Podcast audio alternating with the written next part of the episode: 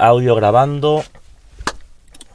¡Action! ¡Acción! ¡Vámonos! Domingo se sale número 6. Six. 6, 6, 6. 666, el número del diablo, el número de la fiera. Diablo. La Ah, fiera. está cambiante al final el color, ¿eh? Sí. Sí, Lo hemos puesto cambiante. La vida cambia, los colores cambian. Puede rayar un poco, eh, yo creo. No, porque apenas se ve. Ah, suda chuparla, es que es de día, tío. ¿Qué tal, Juan Eh, Luis? ¿Cómo vais hoy? Juan Luis es guerras. Pues correcto, correcto, correcto, Correcto, correcto. correcto, correcto. Estamos bien. Estamos bien resfriados otra vez, ¿Por tío. qué te resfrías cada semana? No lo sé, tío? la verdad. Te porque... falta zinc. No, porque como muy bien, tomo vitaminas, o sea, estoy bien, ¿sabes? Entonces no entiendo muy bien por qué cada dos por Comes estoy ensalada con su proteína, hidratos, todo. Ensalada. Claro, hermano, tío. Frutita, De todo. seguro. Comes Tío, su o lechuga sea, que no vayas de madre, tío, que como de todo, te he dicho, ¿vale? Lo que me Sí, falta come comer es bien, una come cosa bien. importante. Ostras. ¡Empezamos! Las ostras tienen mucho zinc. Ya, las ostras están buenas, tío. Antes de nada, ¿me permitís abrir esta cerveza? La- el zinc es la vitamina Ah. de la masculinidad. Yes, baby. ¿Te has dado cuenta que para Testosterona, ¿no? todo lo que Sí. haces gimes, tío? Y tú también. No. No. Tío, te dieron la mano un niño Voy a ver. pequeño hace poco. ¿Y qué hiciste?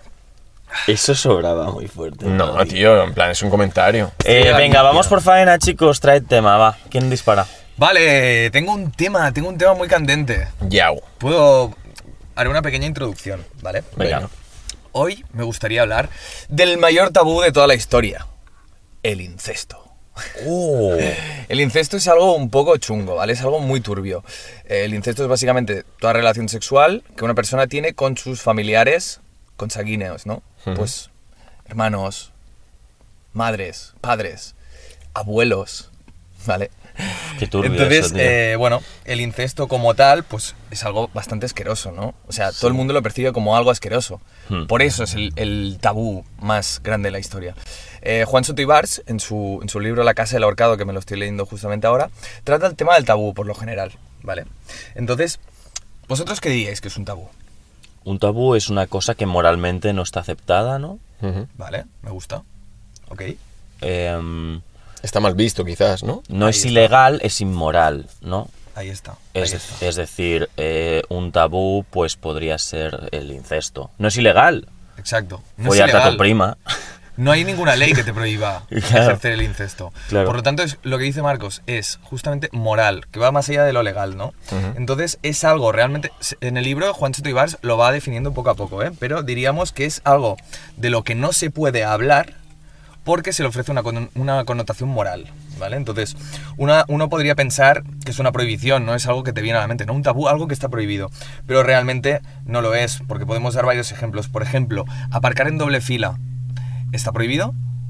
¿Vale? O sea, tú no puedes aparcar en sí, doble sí. fila porque te multan, ¿vale? Pero no es, un, un- no, es, no es inmoral, porque cualquier listo de España aparca en doble fila si puede, Yo. básicamente, ¿no?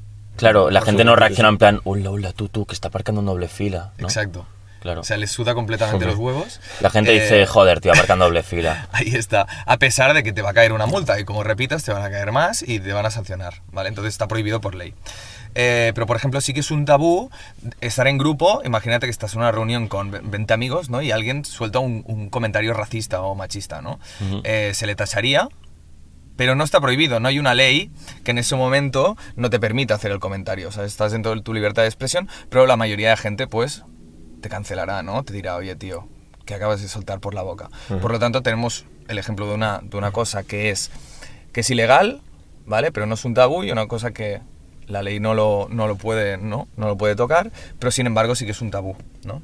Entonces, básicamente los tabúes cambian durante el tiempo, ¿vale? El tabú no es, una, no es una norma que alguien impone, sino que es algo social, que a veces va y a veces viene, ¿vale?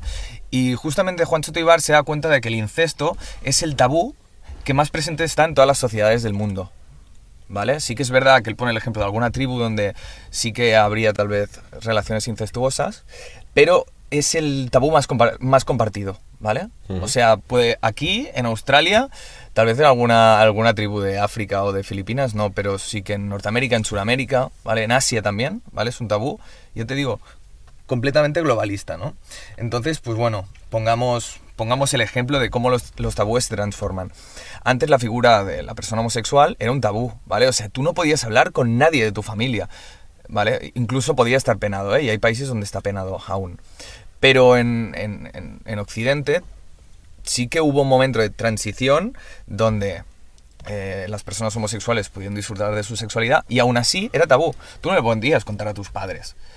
Aún hay familias que son eh, un poco reticentes, pero... Conservadoras. Exacto, conservadoras. Pero tú no le podías contar a tus padres, sin, sin embargo ahora tú puedes hacer chistes sobre tu propia condición sexual como homosexual y no tendrás ningún problema. Por lo que tenemos un ejemplo de un tabú que se va transformando, ¿vale? Que justamente los tabús se van transformando. Es muy curioso porque el incesto justamente es un tabú que en los años 40-50, con la incorporación de los anticonceptivos, eh, se contempla una, una casi una transformación, casi se rompe el tabú, ¿vale? Dicen, hostia, el problema realmente del incesto es que si tú tienes relaciones con tus padres o con tus hermanos y se crea una persona, esta persona probablemente, según la ciencia, tendrá severos problemas mentales, ¿vale? Y puede tener deficiencias físicas. Pero claro, cuando entran los anticonceptivos, que tú puedes tener placer sexual sin, sin tener eh, Esa preocupación, ¿no? De... esa preocupación cambia y por lo tanto el tabú se somete a, a introspección, ¿no? Se somete a, a revisado, ¿no? Entonces, es muy curioso porque podría haber sido que una corriente, es decir, un partido político, los medios de comunicación hubieran dicho, ah, perfecto, anticonceptivos, por lo tanto, disfrutemos el placer sexual a tope, ¿no? Durante la revolución sexual y el tabú del incesto se hubiera roto. ¿Qué hubiera pasado? Imagínate que ahora fuera normal, ¿sabes? Hubieran pasado 50 años de que la gente acepta que tener relaciones sexuales con su familia fuera normal, ahora nos encontraríamos en un momento donde, hostia, es normal. Tal vez no lo veríamos como algo asqueroso. Como estuvo a punto de romperse y no se rompió por, por presión mediática y social, porque tampoco, no sé, creo que es bastante asqueroso, así lo percibimos. Es un tabú tan arraigado, tan fuerte que no se destruyó, como sí que hay tabúes que se destruyen, ¿no? Entonces, nada, simplemente quería ofrecer el dato porque me parece un, en palabras de Juan Ibars, me parece, me parece algo súper chulo, ¿vale? O sea, no, no es simplemente una- reflexión mía, sino que Juan Ibars lo deja, lo deja ver. eh, entonces, pues nada, os lo quería compartir porque me parece muy interesante, la verdad. ¿Y tú qué piensas de, de estos incestos? No, a ver, em, tenemos el, el caso de Carlos II el hechizado, donde, em, donde, bueno, él fue... claro, los monarcas en este país pues tenían hijos. Eh, él era esteli- eh, estéril, era raquítico y tenía deficiencias, pues eso, mentales y físicas. Y salen en bastantes pinturas, ¿no? ¿Habéis visto alguna pintura donde Sí. sale Carlos el hechizado así? Sí, sí. Como con una mandíbula extraña Sí, sí. y como muy delgado y tal, no sé qué, y la cabeza un poco Y grande. tenía deficiencias mentales en plan que podía ser un poco retrasado mental, rollo. Exacto. Coeficiente intelectual ahí bajo. muy bajo, muy bajo, persona que no podía tener descendencia. Claro, y seguramente murió bastante joven. Y eh, ju- justamente la familia real, pues como, como querían conservar la misma sangre, ¿no? Claro. Pues, pues se cruzaban entre ellos. Entonces Claro. eran relaciones bastante incestuosas. Supongo que hay grados por eso, ¿no? De. De incesto, ¿no? Claro, Claro, hay más sí, tabú que, me- es decir, tener sexo con tu, con tu padre o tu madre es jodido, pero con, con un primo no es tan tabú. Claro, Hay un, hay un poco de separación, ¿no? exacto. Primera línea, segunda línea y después ya si es un primo tercero supongo que ya está fuera de sangre, ¿no? Incluso. Es como LOL, pero bueno, puedo entenderlo porque al final... No es tan agresivo, quizás, Sí, no es de tan primeras. agresivo, O sea, si te paras a pensarlo, acaba siendo algo raro, ¿no? Sí. Pero de primeras es en plan... Hombre, a, a- a ti te cuentan, hostia, eh, un, un abuelo con su nieta han tenido, dices, uff, qué turbio, ¿sabes? claro, sí, sí. Súper turbio. O sea, yo soy el abuelo, o sea, abuelo-nieta, yo soy el padre, el que está en medio, y pienso, ¿qué está pasando aquí? Ya. ¿Por qué mi padre está teniendo sexo con mi hija? O sea, yo creo que me suicido. Sí, yo creo que me Ya, es, que, suicido, tío. es que es muy chungo, tiene que ser muy chungo. yo tío, pillaría un trauma. Sí. La terapia de 200 pavos la sesión, cúrame esto, tío. 200 cutos. 200 cutos. Bueno, pero exacto, pero al final esto sirve para reflexionar un poco, porque un padre que tuviera un, un hijo homosexual, por ejemplo, en los años 20, hubiera dicho exactamente lo mismo. En plan, no me quiero enterar de que mi hijo es homosexual, necesito terapia, ¿sabes? Para afrontarlo. Ya, Entonces, pues, totalmente. bueno, mm, simplemente quería, mm, quería, a ver, tal vez es muy exagerado el tabú máximo que es el incesto, pero que al final las normas morales y lo que nosotros entendemos como algo bueno o malo va cambiando durante el tiempo, ¿sabes? Y, y puede cambiar muy rápido, muy, Sí. muy rápido. por ejemplo, la figura trans hace muy poco era una figura apartada de la sociedad completamente, ¿sabes? Era tabú porque estaba mal hablar de ella. Era una figura totalmente apartada. Ahora sigue siendo tabú, pero desde otra óptica. O sea, es una figura más protegida, ¿sabes? Hmm, es una figura que tampoco está... Es, es incómodo hablar de ella también aún, ¿vale? Es incómodo en el sentido que está protegida, ¿sabes? Ahora mismo. Entonces, eh, es un tabú que se ha ido transformando y ya no es una figura apartada de la sociedad. Y eso ha cambiado en, en cuestión de 20, 30 años, ¿sabes? Ahora se le da mucha importancia, se le puede incluir, pues, como lo que es, ¿no? Una persona con, con, una, con una sexualidad que la vive a su manera, ¿no? Y una forma de ser, pues, pues como debe ser, ¿no? Que no puede cambiar y que ya la persona siente. Claro. Por ejemplo, es un tabú el sexo con los animales. Zoofilia. La zoofilia. Claro, ¿tú crees que puede llegar a ser aceptada en un tiempo? Exacto. Mira, principalmente las sociedades, según Juan Sotibars, siempre tienen que tener unos tabús, que son unas reglas que le dan sentido, porque si no todo sería caótico, ¿no? De alguna forma, unas normas morales. Eh, la zoofilia, claro, es una barrera muy chunga realmente. O sea, el hecho de que tú tengas eh, placer sexual con un animal. Claro, ¿por qué podrías discutir que es algo malo? ¿Por qué podrías discutirlo, no? Pues porque tú no puedes procrear con un animal, ¿vale? Entonces, la misma naturaleza supongo que te que hace que tú sientas rechazo por tener sexo con un animal don- que tú no puedes tener descendencia, con el que no puedes tener descendencia, ¿no? Hmm. Entonces tiene sentido que tú le generes asco a eso. Aparte que te transmiten un montón de enfermedades, posiblemente, porque no se lavan, ¿no? Los, animales como tal. Yo creo que el, el sentimiento de asco, que a veces es lo, es lo que va asociado al tabú, tiene un sentido también natural, ¿no? El incesto tiene un sentido... El asco por el incesto tiene un sentido natural, ¿sabes? Eso, pues que tienes muchas más posibilidades de que tu hijo salga deficiente y que no tengas descendencia a largo plazo, ¿no? Claro, y el hecho de que te gusten los animales significa que 100% no vas a tener descendencia. Claro, y que te guste un animal es bastante raro. si tu claro, hijo claro. tiene sexo con un perro es como, hostia. Entonces, podemos decir que, que los tabús vienen de, de, de algo completamente primitivo casi. Sí, el tabú es completamente natural y no tenemos por qué rechazarlo, simplemente se va transformando eh, a medida que avanzan eh, pues la ciencia, por ejemplo, que, es, que vas conociendo, eh, y los movimientos sociales pues lo impulsan o lo, o lo, o lo hacen retroceder, ¿no? ¿Crees que avanzan más por movimientos sociales que por la ciencia? Yo creo que sí. ¿Sabes? Mm, Es que el movimiento social va anclado un poco a la ciencia, ¿sabes? O sea, por ejemplo, Sí, pero al final tiene más fuerza un movimiento social que, que, que la ciencia, según qué aspectos, ¿eh? Sí, pero el movimiento social tiene una razón de ser. No puede, o sea, no es eh, que un movimiento social de la nada, sino que se basa en unos principios. Sí, no, ¿sabes? claro, claro, sí, sí. Pueden ser científicos o no, es simplemente creencia, como la fe, ¿sabes? Yo creo que esto es así. Claro. Eh, Por ejemplo, eh, ll- llegó a ser tabú, por ejemplo, que una pareja de homosexuales em, eh, adoptaran a un niño. llegó a ser tabú. ¿Es pregunta? ¿Es pregunta Sí, eso? seguramente lo fue, ¿no? En plan, lo ver, fue en su momento, claro. ver a Pe- pe- dos personas mm, europeas, por ejemplo, occidentales, Sí, sí, claro. adoptando a un niño chino. Sí, claro. Hombre, Claro. sí, sí, pero fue tabú tú- y... sí, lo consideraríais como algo Ahora ya en no. plan tabú cuando Ahora ya pasó, no. pero Ahora cuando ya- pasó, mm, exactamente, yo no creo que fuese en plan tabú, sería en plan, hostia, se ve raro, ¿no? Pero no creo que fuese Ya. tabú, tío. ya, pero plan, por ¿sabes? ejemplo, una persona eh, que nació en los años 20, que en ese momento era una persona mayor, un viejo, pues hu- hubiera dicho, joder, me cago en la puta que está pasando Ya. aquí, fui a la guerra para nada. Ya, ¿sabes? ya, ya. O sea, sí, sí, ya, ya, ya. En Claro. ese aspecto sí. Sí, pero, Pero- pero las generaciones de ahora que nacemos Claro. y ya desde niños, teniendo conciencia, vemos a un hombre con un hombre y un niño chino, decimos, ah, ok, esto... O sea, no está pasando nada, por lo cual no es malo, entonces lo aceptas, ¿no? Un poco. Claro. Yo creo que, que tiene que ver un poco con eso. También con, si tú has nacido con unos valores, que los valores es el hombre con la mujer, eh, el hijo, tal, no sé qué. Entonces dices, vale, estos son los valores que, que están instaurados en mi mente. Y pasan los años y se va aceptando esto y de golpe ves homosexuales, transexuales, tal. Es muy posible que te cueste un montonazo aceptarlo. Es decir, si cogiéramos una máquina del tiempo y fuéramos al año 2050, seguramente nos traumatizaríamos. Diríamos, ¿qué cojones es esto, tío? Claro. ¿En serio? ¿En serio la estáis haciendo claro, esto? claro, claro. o sea, Bueno, Exacto, pero- o sea, no, no, es que es muy interesante lo que ha dicho Marcos, porque justamente los tabús de hoy, ¿vale? No lo serán mañana. En el Exacto. 2050 tal vez aceptamos cosas que hoy son impensables, ¿sabes? Que son muchos valores férreos que tenemos arraigados a nosotros, pues en 2050 no, se van a romper un montón de, de tabús y estereotipos. Pero bueno, esto al final es como ahora en el Mundial de Qatar. a Omar Montes y Ceci Army han ido, ¿vale? Y bueno, se ve que había un escenario y demás y es como que van de invitados, ¿no?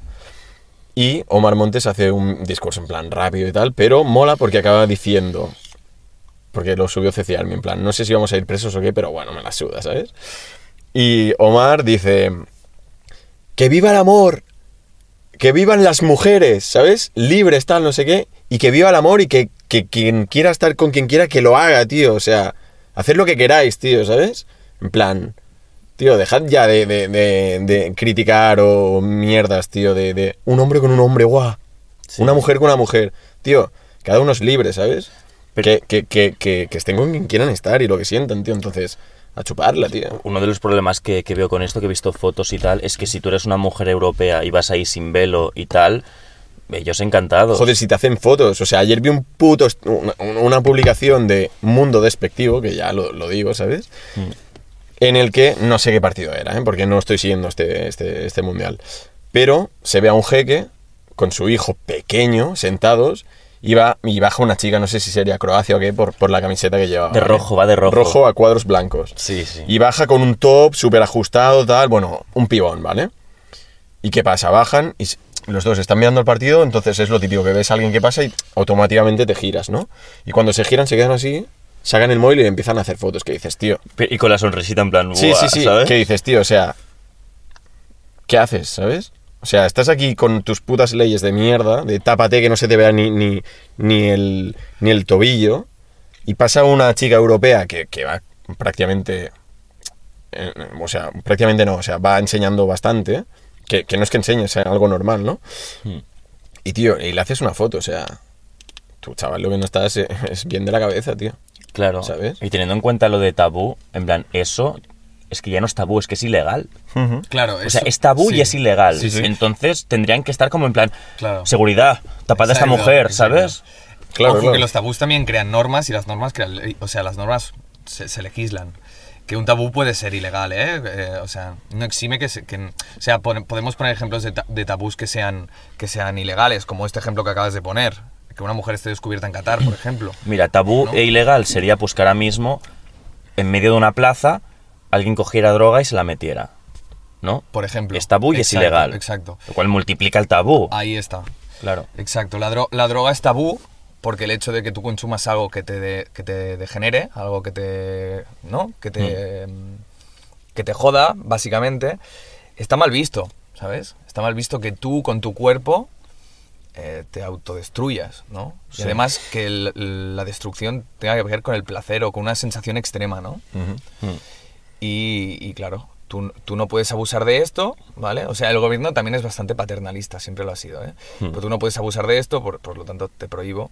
Que además tiene, tiene razón de ser, ¿eh? Es verdad que puede ser que si no gestiones el tema de la droga se creen, se creen muchos conflictos. Sí. Es un tema aparte que también es muy, muy amplio, pero justamente es un tabú y Hmm. justamente está prohibido. O sea, entiendo que la cocaína sea ilegal. Es decir, es súper adictiva y es súper nociva. Hmm. En plan, la gente que es adicta a la cocaína tiene el, el- el cerebro podrido. Hmm. La gente que consume cada día, ¿eh? En plan, pa, pa, pa, pa, acaban fatal. Hmm. Y es normal que, que también el gobierno pues, pues quiera pues mm, proteger. A ver, no quiero entrar en política, pero entiendo que los gobiernos pongan un poco de barrera. A ver, Antonio. Escotado te diría, eh, si la población estuviera, estuviera suficientemente informada de las consecuencias de la cocaína eh, y, de, y de- de las consecuencias de, la- de las drogas, no haría falta que el gobierno te lo prohibiera, tú mismo te lo, te lo administrarías. Ahora, esto es un debate que, que- que podemos contemplar o no. Pensar que la gente es suficientemente inteligente como para administrarse las cosas, aún estando completamente informada, o pensamos que realmente somos unos necios que es, que es imposible de que podamos gestionarnos. Entonces, pues bueno. Yo creo que la gente que se droga sabe que es malo eso, pero lo hace. Yo creo que es un poco la desesperación Hmm. por mm, es la desesperación que transformas en necesidad de decir, es que necesito esto porque me falta. O sea, necesito este chute para sentir algo. Pero ¿sabes? tú- Porque ya perdón. dependes de eso, tío. Vale, pero tú te percibes en un futuro. Es decir, tú sabes las consecuencias reales que, te- que- que sucederán cuan- cuando pasen 30 años. O sea, tú te estás como visualizando en 30 años, diciendo, vale, es que si sigo a este ritmo, ¿sabes? Hmm. Acabaré hecho una mierda. Yo creo que la, pe- No- vives al día y no, no te visualizas. No lo piensas, no lo piensas, No lo imagino piensas. yo, ¿eh? Ya, pero, pero por ejemplo, el- hablando de tabús, la marihuana ya no es tan tabú. Exacto. Pero- el tabú de la marihuana Mm. es, es un tabú que se ha roto eh, hace muy poco tiempo. Pero, muy por- buena, tío. pero porque Sí. sí. sí, que es verdad que ahora es como utilizan la marihuana como medicina, ¿sabes? En plan, ah, Sí. infusión de marihuana para calmar tus dolores óseos, etcétera, y el médico, el propio médico, te lo receta. O sea, es en plan Claro. legal. ¿sabes? Claro, y además desde hace pocos años pues se, ins- se- se ha, se ha cogido un montón en la, en la cultura musical, del entretenimiento, en plan, yeah, weed 420 y tal, Yes. y ya es como, ves una, perso- una persona fumando porros y, y forma parte también como, como es, es- es una extensión más de una personalidad, la, mari- la marihuana. Total. Es decir, tú ves a un rastafari, tópico, ¿eh? Sí, sí, Topicazo, sí, tú ves a un rastafari con un porro y no es más que una extensión de su personalidad. No estás diciendo, hostia, tío, que está fumando porros. Total. No. ¿Y no quién ha roto el tabú? Ha roto el tabú. Primero lo rompió Bob Marley, en plan una persona famosa con muchos seguidores.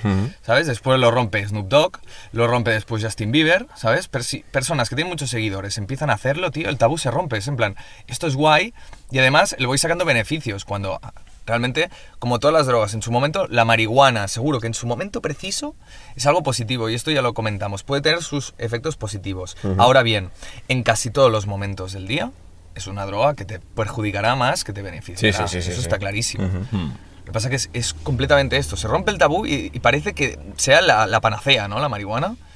Sí. Y, y si no la gestiona realmente puede convertirse en un problema muy serio, tío. Claro. Yo estoy pensando, por ejemplo, en los años 80 en España que, que se rompió, a ver, no se rompió el tabú con el tema de las drogas, pero el hecho de que eh, se acabara el franquismo, entráramos como en democracia, libertad, bla, bla, bla, bla, Mm. la gente se drogaba muchísimo, ¿no? Hmm. Y claro, yo pienso, ahora está volviendo un poquito eso, se están rompiendo tabús con drogas más fuertes que la marihuana incluso. Eh, O sea, socialmente está siendo acogida, dro- o sea, están siendo acogidas drogas más fuertes que la marihuana. Es bastante normal, entre veinteañeros y tal, que te drogues con algo un poco fuerte. Hmm. Plan pastis. Por, por- por ejemplo, mira, culturalmente, musicalmente, eh, Pepas de Farruko era la canción esa. Sí. Que- Hostia, las- el MDMA, ¿no? Claro, el MDMA está su- súper aceptado últimamente. pastillas, en plan, pasti, discoteca, tal, fiesta. Bueno, pues. Y, y- y la- y las grandes empresas mm, eh, y discográficas musicales han dicho: no, no, esto, esto va a calar en la sociedad. Y ha calado. Y lo ha petado, la gente lo baila, lo pone en las fiestas, lo, lo escucha gente de 20, 30, 40 y más. Y suena en la radio, en la tele, en todos lados. Total, Entonces, total. no hay tabú con el MDMA tampoco. Exacto, exacto. ¿sabes? Se está empezando a romper. No, no, es que justamente. Y dices, ¿tú sabes lo que es una pastilla, tío? ¿Tú sabes lo que es el éxtasis, el M- MDMA? Es un Es chute una muy locura, bestia ¿eh? para tu cerebro, Claro, sí. tío. O sea, O sea, Sí, sí. es justamente eso, tío. pero claro, no vas a hacer una canción que diga, ¡guau, tío! Las vitaminas del zumo de naranja. Claro, es, Tío, es- molaría bastante, la verdad, tío. O sea, no sé hasta qué punto la gente tiene. O sea, si tú haces una canción del palo vitaminas, zumo de naranja, la- a la gente no le gusta, obviamente. Porque creo que si tú hablas del MDMA, creo que genera morbo, ¿sabes? De decir, buah, tío, estamos escuchando un temazo que habla de, de una droga que es un poco tabú todavía, pero se puede llegar a romper. Y es ese morbo, esa línea que está entre medio, ¿sabes? Mm. Entre socialmente aceptado y debería, no debería, uh, la, me Tío. meto éxtasis, ¿sabes, tío? ¿Tú, tú, tú crees que la gente que escucha esta canción, en este caso, piensa todo eso? O sea, si tú ahora mismo, 2022, haces una canción de la marihuana, pero yeah, I love smoking weed, no estás generando nada. Ya. Y está muy visto. Pero en su momento sí que fue como, guau, marihuana, ¿debería? ¿No debería? Hay morbo, ¿sabes? Creo que el morbo es lo que a la gente le impulsa y creo que el morbo es el principal detonante para luego romper el tabú. Sí, pero es que al final, en, este caso, tío, o sea, a- ahora mismo, o sea, una discográfica te dice a ti lo que tienes que hacer, ¿sabes? Con una simple canción, tío. O sea, Sí, porque saben cómo funcionan los movimientos sociales y saben lo que va a generar ese morbo. claro, tío, pero o sea, te anula como persona. A tío. ver, ¿a, ti quien te paga, ¿Sabes? siempre te va a decir lo que tienes que hacer. Por eso te pagan. ¿no? Ya, ya, pero o sea, yo, yo, yo soy quien decido si lo escucho y lo hago o no. Por mucho que pague o no, Claro, ¿sabes? pues si no firmes un contrato. Pero tío, sí, sí, sí. Pero me refiero, yo como oyente, por mucho que, que- que hagan una canción que me hablen de X mierdas, yo no tengo por qué decir, va, pues lo voy a probar, ¿sabes? No, tío. ¿Sabes? No, a ver, no te, están la- no, no, no te están lavando el cerebro ni incitando a que lo hagas. Están jugando con el morbo. Ya, están jugando con el morbo porque saben que muchos van a decir, de una, ¿sabes? Porque al final ha llegado un punto... Sí. Ha llegado un punto en que la sociedad, tío, se deja llevar y dicen, va, tío, sí. ¿Sabes? Yo no pienso. A ver si no, no, no, claro. no, no, no le voy a dar vueltas al tema, ¿sabes? Que la canción o lo que sea, ¿eh? cualquier motivo. Me dice que, que pruebe esto que es bueno, que no va, me va a pasar nada, tal. Va, tío, ¿qué cojones? Lo pruebo.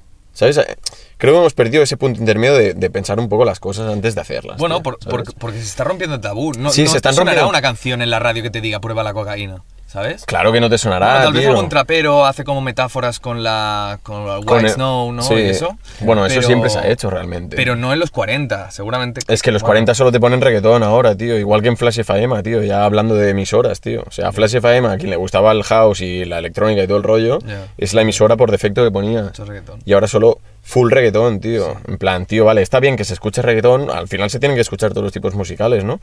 Pero, tío, mm, calmar un poco, tío. O sea, al final es que no puedes poner la radio. Solo puedes poner domingo se sale. Bad. Bunny ha roto con el. Con, bueno, es que no, todos hablan de sexo, todo es lo mismo, tío, ¿sabes? Sí. Pero sí que ha roto un poco con el. tum, ta, tum, ta, tum, del reggaetón, Sí. ¿sabes? Se ha reinventado un poco Bad Bunny. Al principio era como muy. Ahora es súper mainstream Espera, pero... y antes era súper underground Bad Sí, Bunny, ¿sabes? pero ¿se ha reinventado o le han reinventado? El mismo. Yo ¿Tú creo que el crees? mismo. ¿Tú Sí, por crees? las entrevistas que hace, cómo se expresa y tal. Bueno, al final es gente que tiene mucha gente detrás, ¿eh? Que es lo que ya hablamos. Creo que el primer Yo creo programa. que se ha reinventado. Es decir, si nos ponemos años atrás, tú pillas la banda Queen y al principio hacían rock, rock. En plan como... Sí, sí, sí. Como, yeah, yeah, yeah. Era como un poco heavy, rock duro. Y luego pues dijeron, hostia, vamos a probar esto de mezclar rock con ópera y algo un poco sinfónico, tal. Hagamos acordes guapos. Y le salió un género nuevo Sí. y fue increíble. Pero es que.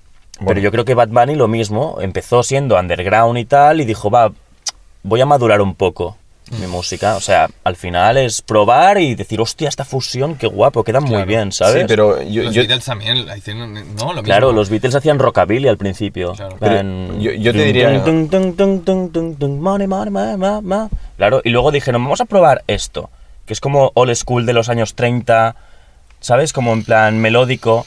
Y Sí. pillaron pues una mezcla entre rockabilly y música music hall, hicieron el pop. sí, pero yo te diría. y que quedaba de puta madre. Antes sí que es verdad que los propios músicos eran quienes decían, tío, va- vayamos a probar otras cosas, otros temas, ¿vale? Otros mm, registros, por decirlo así. Pero pienso, ¿eh? Que, o sea, me equivoco, pu- puede ser que me equivoque, ¿eh? pero a día de hoy la música ha cambiado mucho también, como está cambiando todo. Entonces, es lo que te digo, tú detrás de, de- de- de tu persona, de tu ser artista, tienes un equipo, tío, que al final ese equipo es el que te dice, tío, el álbum del año que viene lo vamos a enfocar de otra manera totalmente distinta, aunque a ti no te guste, ¿sabes? Es en plan, sí que es verdad que tú puedes dar tu opinión y decir, tío, pues me molaría cambiar y crear otro registro. Pero al final, con todo el equipo de gente que hay detrás, porque al final eres, en el caso de Bad Bunny, ¿eh? eres un tío que mueves mucha gente, mucho dinero, al final yo creo, pienso que, mm, que el equipo que hay detrás es el que dice, tío, hemos hecho una valoración o un estudio global de lo que se puede llegar a escuchar el año que viene y creemos que tienes que cambiar totalmente tu registro y pasar de- del reggaetón en este caso a algo más melódico, algo más sentimental, pum pum, y vamos a crear a partir de. Claro, o sea, ¿Sabes? estamos hablando de que es un empresario al final Claro. que quiere ganar millones. Por eso- Y quiere mantener su... eh, Estatus. tal, su discográfica Records eh, y que no se vaya a la mierda. Claro, ¿y qué pasa? Como ha llegado un punto que Bad Bunny está en la boca de todo el mundo, Claro, al final Haga lo que siendo haga, controlado. exacto. No puedes hacer lo que quieras, tío. y haga lo que haga, siempre ahora va a triunfar. Porque siempre sonará en alguna radio, siempre lo escuchará alguien, ¿sabes? Claro, Sí. Bad Bunny como ente, como individuo solo, ¿sabes? Es muy difícil que, que decida a todos. Por Tendrá eso digo- gente que le vaya moviendo, pero eso ya, eso, o sea... Pero por eso digo que la música de antes a la de ahora ha cambiado mucho y, y en, ese, en ese aspecto, por ejemplo, ha cambiado Pero muchísimo. los Beatles también tenían a a George, eh, George Martin. George Martin, el productor, ¿No? sí. Claro, a ver, mm, la cosa es que yo creo que esto, o sea, es partiendo de que empiezas siendo músico y cuando eres muy famoso ya no eres músico, eres una marca. Ujú, Sí, sí. Y como eres una marca, al igual que Coca-Cola, Shakira es una marca. Shakira es lo mismo que Coca-Cola. Tienes que mantener la marca. Tienes que hacer estudios y valorar qué es lo que va a triunfar o qué es lo que la gente quiere escuchar para tú dárselo. Y que la gente diga, guau, ya ves, tío, esto es guau. ¿Sabes? Pues lo mismo. Eh, hacen estudios y, y tú puedes buscar canciones que son hits, hitazos de la hostia, y verás que tienen tres letristas, eh, dos productores, Por eso. dos, de, dos ingenieros de sonido, Por un- psicólogo, que no Que te lo dicen. sí. Pero realmente, eh, si tú estás contratado para hacer música de Shakira, digamos, o Rosalía o lo que coño sea, o sea, vas a ser un ingeniero de sonido, productor, vas a tener un montón de conocimientos de psicología, vas a ser top. Vas a tener un sueldo de la hostia porque quieres el mejor, la mejor persona para que realmente sepa, o sea, que sepa lo que está haciendo. No es un tío que sabe un poco de Ableton y cuatro tiene cuatro plugins en el ordenador, no coño, es una persona completamente dotada para saber, mm, bueno, es una persona así, súper dotada, sí, que, que, que está que ha estudiado un montón y tiene un montón de conocimientos de todo. Pero por eso te digo- ¿Eh? seguro que tiene los mejores Claro. en su Pero es, es- Claro. es por eso que os digo, tío, que ha cambiado todo mucho, tío. O sea, al final el, el músico, el artista, ah, aunque siga creando él sus, sus, sus temas en este caso o, o demás, Mm. al final ya, ya no es puro sentimiento. Al final cantas según lo que te dicen que tienes que hacer. A ver, por ejemplo, el, el ejemplo que ponía de los Beatles. Los Beatles es el ejemplo clave para entender mm, desde, desde su momento hasta ahora el marketing de la música. Es decir, los Beatles son del 60, 61, algo así. En el 64 llega, su música llega a Estados Unidos. ¿Qué pasa? Pues que también valoraron cómo calar en la sociedad americana. Ujú. Ok, es una sociedad supercapitalista, ¿no? Y entonces hacen, eh, sacaron un hit allí, bueno, en todo el mundo, que lo petó un montón, que es la de Can't Buy Me Love. ¿Vale? Que básicamente dice, te compraré un anillo eh, de diamantes si eso es lo que te hace estar satisfecha. I'll buy you a diamond ring, my friend, if it makes you feel alright. Y, y luego al final eh, dice, mm, eh, money can't buy me love. Ok. Eh, ¿Por qué? Porque sabían que eso iba a calar en Estados Unidos, superpotencia capitalista, que les iba a abrir más puertas. Porque al final estás lanzando un mensaje capitalista de yo te voy a comprar un anillo, que realmente Claro. es muy de los años 60. Época de bonanza. Plan, eh, cariño, sí, claro. plan, te, te Sí, voy a llevar de tiendas. eh, ten, cómprate algo, ¿quieres? Es ese rollo como de el hombre. El hombre poderoso, ¿no? Que, que realmente es padre de familia, solo trabaja él, la mujer no trabaja. Eh, hemos ganado un montón. la- la- la- los stocks han subido un 30%, ¿sabes? Es la época de bonanza, lo que tú dices. Entonces, ¿qué pasa? Pues haces un estudio. Si nos vamos a Estados Unidos, pues hacemos una canción que quieran escuchar los estadounidenses, tío. Hacen la canción, pero, pero sí, hacen la canción, pero ellos no pierden su esencia, ¿sabes? Claro, yo creo que se llega a un acuerdo o incluso los productores saben mantener esa esencia. Por eso. Pero Claro. a día de hoy no es así. Que es lo que pasa con Bad Bunny, que estábamos hablando de él. Hace unos años atrás era reggaetón o incluso canciones agresivas. Pero ahora se ha ido a algo más experimental porque está madura. O sea, Bad Bunny cuando Sí, o sea- tenía 20 años Sí. y ahora tiene 30, por decir algo, que tiene 28. Y él mismo no va a estar haciendo lo No, mismo claro. como un niño de 20 años. Que Tú sí, que sí. maduras, eres más experimental, conoces más, más estilos y tal. Sí, no, o sea, decir. Yo creo que ha sido una evolución bastante sana dentro de lo que cabe. Tú puedes decir que te gusta más o menos su música, pero yo creo que está mejor de lo que hacía al principio. Sí, no, la verdad es que está bien, claro, sí, sí. O sea, ha madurado, sí, no te digo que no. Pero es que al final volvemos a lo mismo. Al final ha madurado también porque desde, desde arriba le han dicho, tío. Desde le han dicho madura.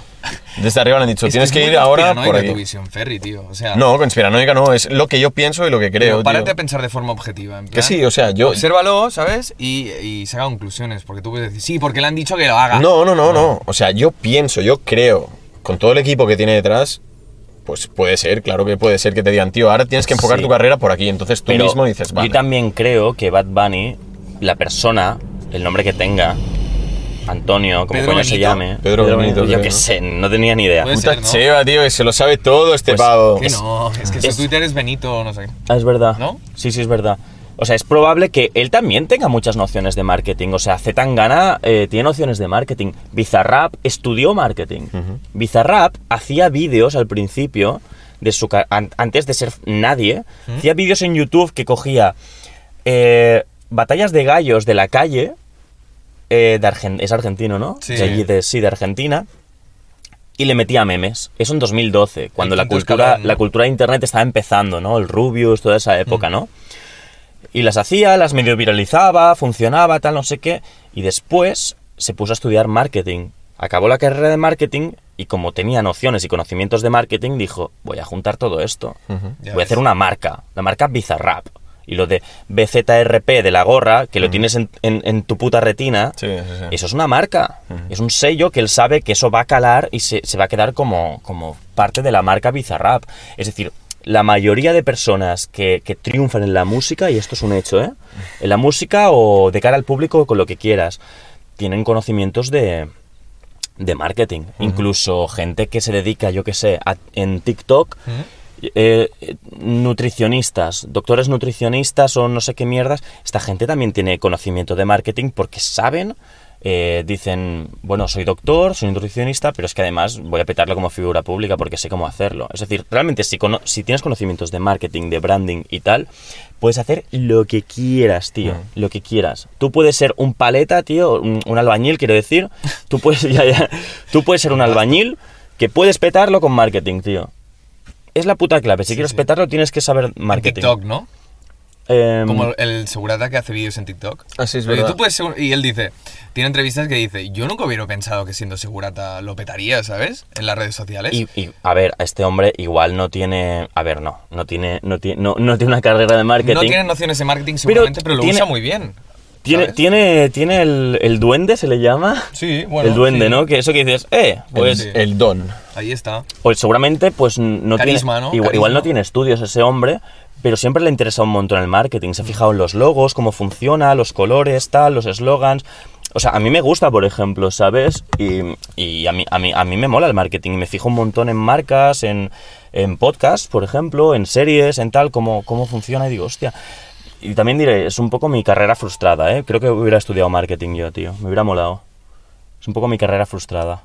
¿Tenéis carrera frustrada vosotros? Bueno, estás a tiempo todavía de... Sí, de- claro, hombre, de hasta con tiempo. 40 me puedo meter si quiero. Y más, claro. Carrera claro. frustrada. eh, bueno, me hubiera gustado hacer psicología, tal vez en su momento, pero eh, no lo sé. Al final, o sea, al final lo- todo, todo conocimiento lo puedes adquirir por internet ahora mismo, ¿sabes? Ya, total. Yendo a- eso sí, tienes que ir en la buena dirección, saber dónde buscar, pero bueno, es indagar, es meterle horas si quieres aprender. Mira, yo estudié filosofía y no, fue un- no fui un buen estudiante de filosofía. Hay gente que leía un montón. Yo no, yo leí, simplemente entré en la, en la carrera por inquietudes, pero, pero me la saqué porque ya la empecé, ¿vale? Eh, ahora la enfocaría de otra forma. Pero tú puedes aprender, o sea, eh, aprender filosofía, por ejemplo, saber mucho más que yo y no estar graduado en filosofía, por ejemplo, ¿sabes? Eso es cierto. O, o puedes ser mejor psicólogo que, que una persona que ha estudiado psicología, que pusimos el ejemplo de las dos psicólogas del otro día. Sí, yo sé más que ellas, creo. Bueno, Tal puede- vez. Puede ser. de- bueno, depende de tu vocación, depende de lo que te interese, depende de las fuentes donde saques la información, depende de la capacidad que tengas para analizar las cosas. O sea, bueno, yo creo que tal vez em, carreras como matemáticas, física y tal, sí que necesitas más profesores, porque son carreras mucho más Complejas. com- bueno, sí, tal vez abstractas, ¿no? Entonces lo abstracto siempre es más difícil. Sí. Necesitas como un mentor que te guíe, ¿no? Entonces por internet a veces es un poco más complejo, ¿sabes? Eh, Ya. realmente, bueno, son carreras muy chungas. Eh, eh, eh, sí, mira, ahora justo me he acordado de un, de un pavo que, que, mm, con el que he estado hablando por Discord últimamente, muy buen, muy buen tío, la verdad, que me... El tío es un apasionado de la, de la programación informática y todo el rollo. El tío me envió 100 páginas de PDF para aprender a hackear, tío. Para aprender a hackear. El tío, el tío eh, estudia eso, pero es que además en sus ratos libres sigue estudiando eso. O sea, porque si te apasiona, Sí, sí. no, no hay fin, ¿no? En plan, Claro, claro. si estás trabajando de eso, vuelves a casa y dices, coño, pero es que esto me encanta, es mi vida, entonces sigues estudiando más. Y el tío es un crack como los supercracks que al- han inventado grandes cosas, de ya sea de la informática o, o- o yo qué sé, de lo que sea, ¿no? En plan, al final están 24 horas, yo qué sé, Jimi Hendrix tenía la guitarra mientras cocinaba, por ejemplo. No paraba, ¿por qué? Porque le, le puto apasionaba La guitarra. apasionaba. Y, mientras se freía algo, le iba, iba tocando. Y luego continuaba. O sea, eso es pasión y eso es vocación y eso Claro. es todo. O sea, Cuando algo, cuando tu pasión o cuando tu afición se convierte en oficio, ¿tú no crees que pierdes pasión? Hay, hay peña que no, justamente como tu colega, ¿no? En plan, eh, voy a trabajar, soy programador, pero en mis tiempos libres también lo hago. Pero, tío, no, no, a mí me pasa que cuando tengo una afición, si me planteo, si me proyecto en que será mi profesión, es como que me hace perder motivación. No sé por qué, tío. Pero porque Bueno, quizás lo quemas, ¿no? De tanto estar ahí dándole. ¿o qué? Al Es como, vale, necesito desconectar, hacer otra, otro tipo de cosas, ¿no?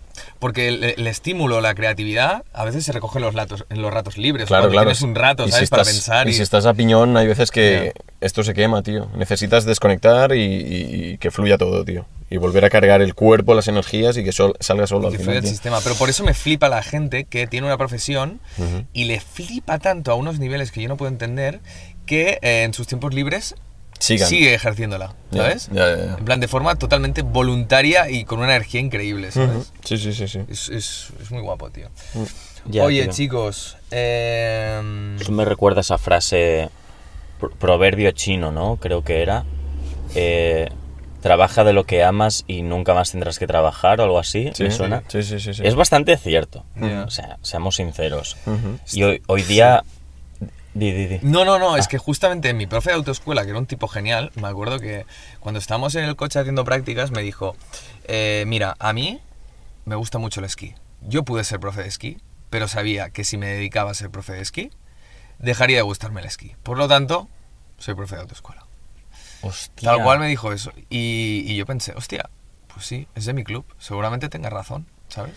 Hostia. Podría haber sido como Jimi Hendrix y decir, me gusta tanto el esquí que, que- que seguiré ejerciendo de profesor en mis tiempos libres, ¿no? Sí, a mí me encanta la música y creo que si me hubiera dedicado a la música, cada día yendo al estudio, cada día trabajando, creo que me hubiera quemado también, ¿eh? Hmm. De pensar, men, tío, no puedo ser creativo cada día, me apetece hoy no ser creativo, me apetece hoy, ¿sabes? Sí. Bueno, es que lo necesitas, tío, también, ¿sabes? Sí. O sea, es como la fotografía, en este caso, hablando de mí. Hmm. No puedes estar siempre en plan, vale, ahora voy a hacer una sesión aquí, ahora me voy a currar esto, ahora voy a editar tal, ahora tal. Porque al final, o te quedas sin, sin, sin ideas, o, o- o necesitas, tío, en plan, desconectar un- unos días, un tiempo, y recargar el sistema, tío, ¿sabes? Claro, es que en el momento en el que tú te fuerzas a algo, hostia, es que no sé, no sé en qué momento está el punto, ¿eh? ese, porque creo que había un youtuber, ahora no sé quién era, que decía, eh, el primer mes, cuando tú empiezas un proyecto, el primer mes es, es, es motivación a saco y quieres meterte en ello, luego después ya es disciplina. ¿Por qué? Porque ya no tienes ese fuego, esa magia, esa cosa de, esa ilusión de decir, guau, este proyecto cómo me mola, está, está quedando súper guay y tal. Luego ya dices, bueno, sí, es el proyecto que he iniciado, pero ya la magia ya, ya está. Ya. Entonces solo, solo queda pues la disciplina y seguir trabajando en ello. Total. Como el amor, ¿no? un poco a veces. Sí, claro. El proceso amoroso. Creo Se parece que- un poco, ¿no? Sí, creo. comparar. Totalmente. Creo que en, en el, en el amor te hace más ilusión la idea, la fantasía de pensar, guau, esta persona me encanta, tío, tengo ganas de, de quedar, tal, no sé qué. Que no cuando ya llevas un tiempo que es como, ya es como. Hmm. Esa magia, magia se pierde. Pero claro, si le aplicas disciplina, de decir, no, voy a intentar, pues, que nuestra relación funcione, ¿sabes? Voy a intentar crear algo sólido, ¿no?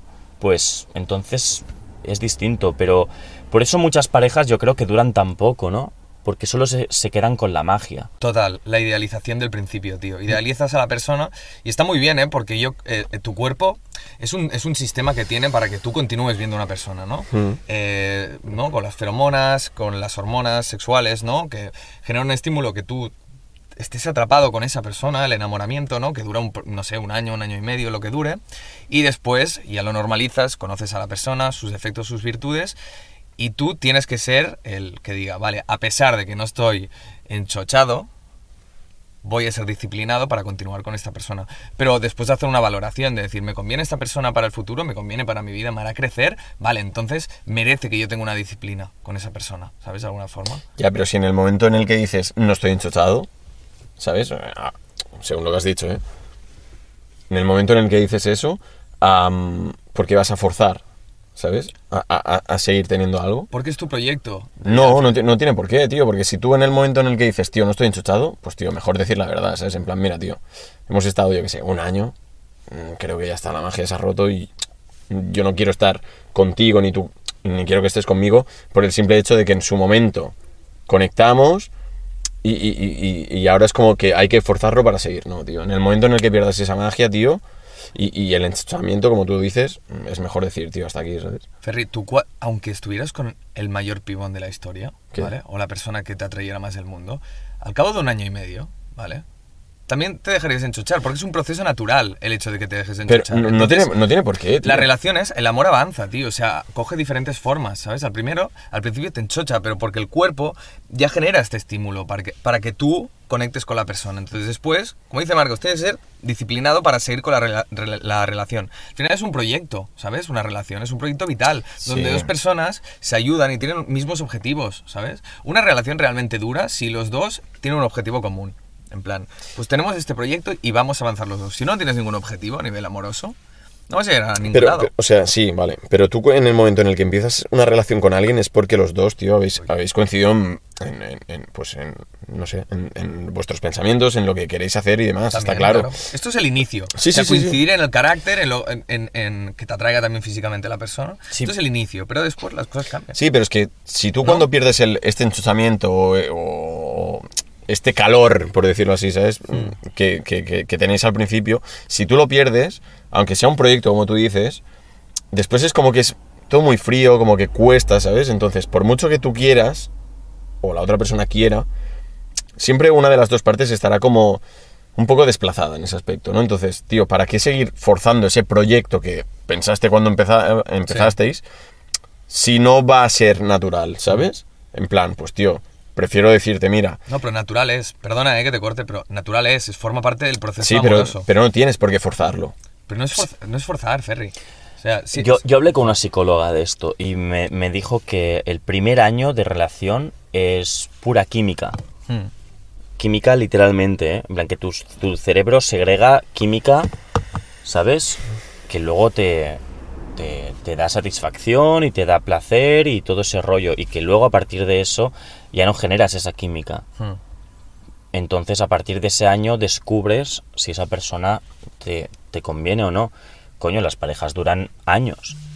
Tenemos amigos que, que llevan años con sus parejas. Tus padres llevan años casados. Los míos también, yo qué sé. O sea, Sí, pero ¿no pensáis que a día de hoy, tío, es como que a la que hay un problema o hay algo que no encaja, alguna situación, es como que mm, se tira antes la toalla, ¿sabes? En plan, me refiero, ¿eh? Total. En plan, tío, hemos tenido pues una discusión, hemos tenido al cabo de un tiempo otra, o algo no va bien, es en plan, tío, mira, yo paso, no me quiero complicar. Total. Aquí tienes toda la razón. Antes, Total. nuestros padres, o nuestros abuelos incluso, cuando tenían discusiones o algún problema, tío, coño, hablaban las cosas, tal, no sé qué, se solucionaba y seguían, ¿sabes?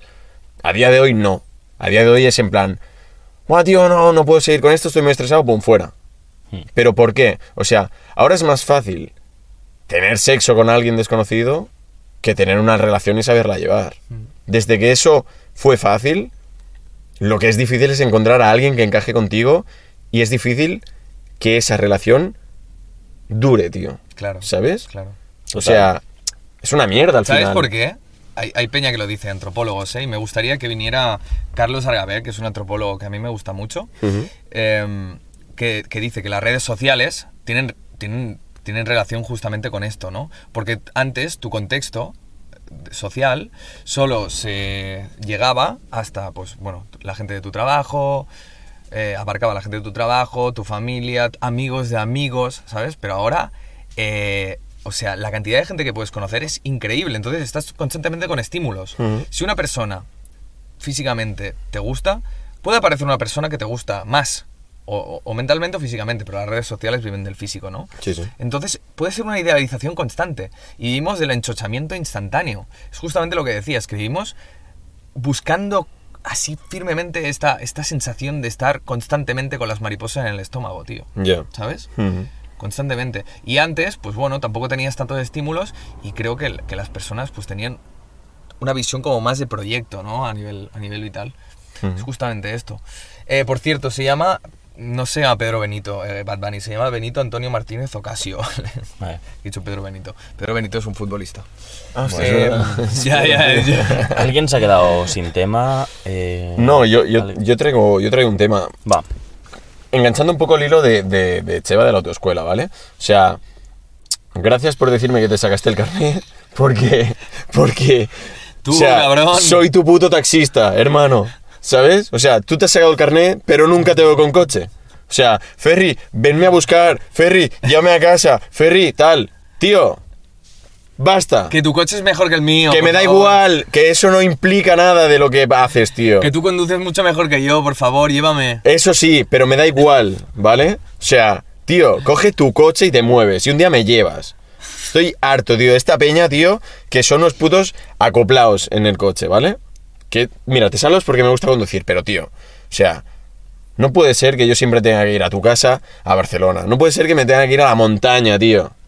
Coge el coche, ven a por mí un día. Quiero sentir, o sea, quiero ir un día de copiloto y ver qué se siente yendo Mirar por como un puto rey en el coche, tío. Y mirar por la ventana, el paisaje, tío. Todo eso me lo pierdo, tío, cuando conduzco, ¿sabes?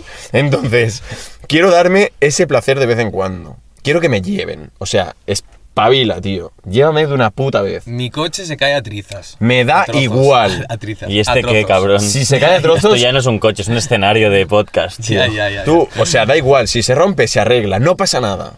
O Pero sea- quiero sentir ese puto placer de ir de copiloto, tío. Ver el paisaje. Y si quiero, de hacer fotos incluso. Tú te quejas de la peña esa. que- ¿Sabes? bueno, tú te quejas de, de- de la gente que. es- Más que de la gente que se acopla, tú te quejas de, la figura del taxista, ¿no? De- Taxista. de- del amigo taxista. Taxista. Tú también eres un poco taxista conmigo, creo. Un poco. Un poco, no tanto, ¿eh? No tanto como con él. Es que este es un vago de mierda. Sí, cabrón, pero yo tengo el coche en mi pueblo, no en la ciudad. Tú, la que me da tío. igual. Que, que lleve- que que vaya al pueblo a coger el Tío, coche y vuelva. tú eres un pijo, Alex, tío. Dile a tu padre que te pague un ¿Qué parking o dices, algo. loco? ¿Qué, hola, ¿qué dices? Yo no. Hola, tío. Claro, madre, no, papá, quiero, quiero un parking. Papá, un parking. Hermano, Porfa. Oye. solo son 200 cutos.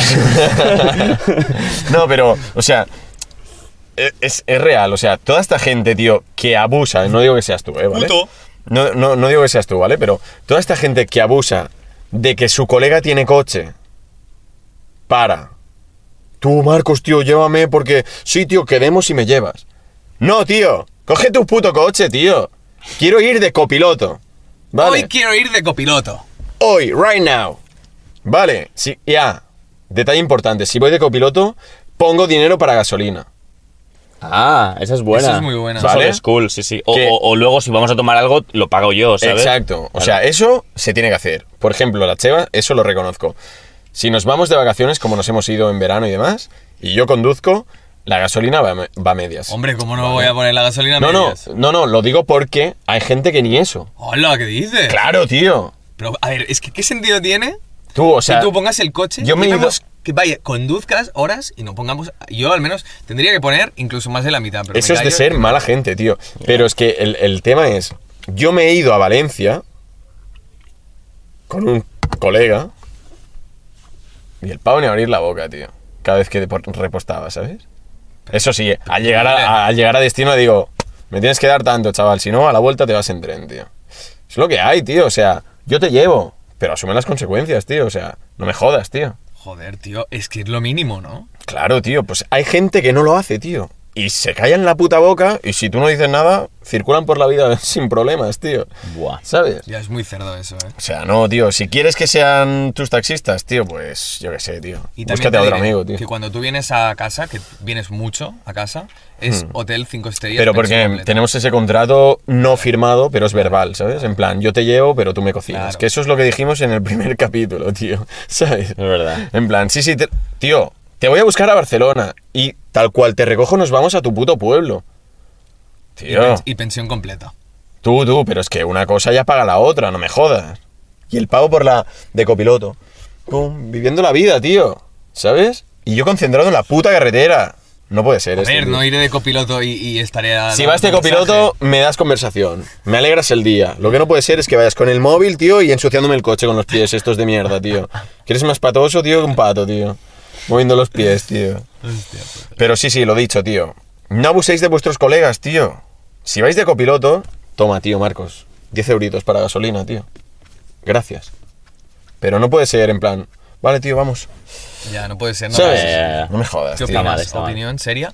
Serio, eh, sí. Cuto. A ver, por ejemplo, el otro día en el parking te di, te di 10 pavos. Sí, tío. la Francia es muy, es muy legal con eso, tío. En es plan, a ver, no llegó a ser la se- mitad. Se sintió hasta pero- mal, ¿eh? El cabrón. Dijo, la- tío, no puede ser que lo pagues tú, tío, toma. ¿Sabes? Claro, tío. Es que estás forrado tú. Sí, voy tirando billetes por la vida. ¿Tú eres tonto o qué, tío? Si estuviese forrado estaría aquí metido en un puto coche con vosotros, tío. En un zulo. Estamos en un coche. Pasando calor. Si estuviese forrado, he dicho. Ah, ¿qué quieres decir, rollo? En plan, si estuviese forrado estaría en mi puto yate ahora, ¿sabes? Estaríamos Grabando grabando el el podcast podcast en un yate. yate, tío. Guau, molaría bastante, ¿eh? Tendremos que ser millonarios para eso, tío. Cuando lo seamos, tío, no pasa nada. Lo tío. dudo, eh, tío. Todo llega. Oye, os quería hacer una pregunta. Mente positiva, hermano. Aprovechando para cerrar, ¿vale? Believe, hermans. Para cerrar. ¿Os Fe- gustan las películas de miedo? No. A ti no te gustan nada. No, tío. Me parece el anticine, tío. El anticine.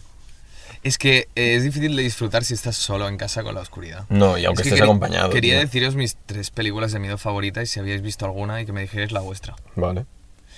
Número uno. La Matanza de Texas. Me parece un clásico del terror que ha tenido como muchas, muchas, bueno, versiones, ¿no? Posteriores. Y el, el Leatherface, ¿sabéis quién es Leatherface? Me suena. El personaje máscara de cuero con la, la motosierra. Ah, sí. Sí. Mítico, tío. O sea, sí. esto es un personajazo increíble, ¿sabes?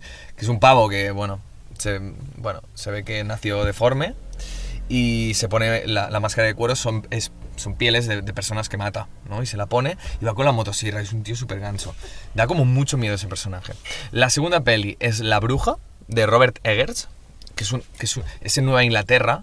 Ah, Eh, es, la- es bastante actual, ¿no? Sí. Ah, es visto. La de Anna Taylor-Joy, ¿no? 2015, Pero- pero eso te da miedo, Ahí tío. está. Mm. ¿La Bruja? ¿Qué has visto? Creo que sí. Bueno, es una película que tiene una atmósfera muy cruda, la, La, histo- atmósfera, la pero, ambientación. pero en sí es bueno, vale. Esa, ¿ves? Esa sí la puedo, la puedo mirar, tío, ¿sabes? Es que no, no es una peli de susto ni de. ¿Sabes? Ya, ya, ya. De hecho, tiene muy pocas pinceladas como de espectros así paranormales. ya. Ujú. Pero cuando las hay, realmente es, es chungo. Es más terror psicológico, ambientada histórica y Nueva Inglaterra. Ya. Nueva Inglaterra creo que fue como donde se asentaron los ingleses cuando llegaron a Norteamérica, ¿no? Fue, Exacto. ¿no? Sí.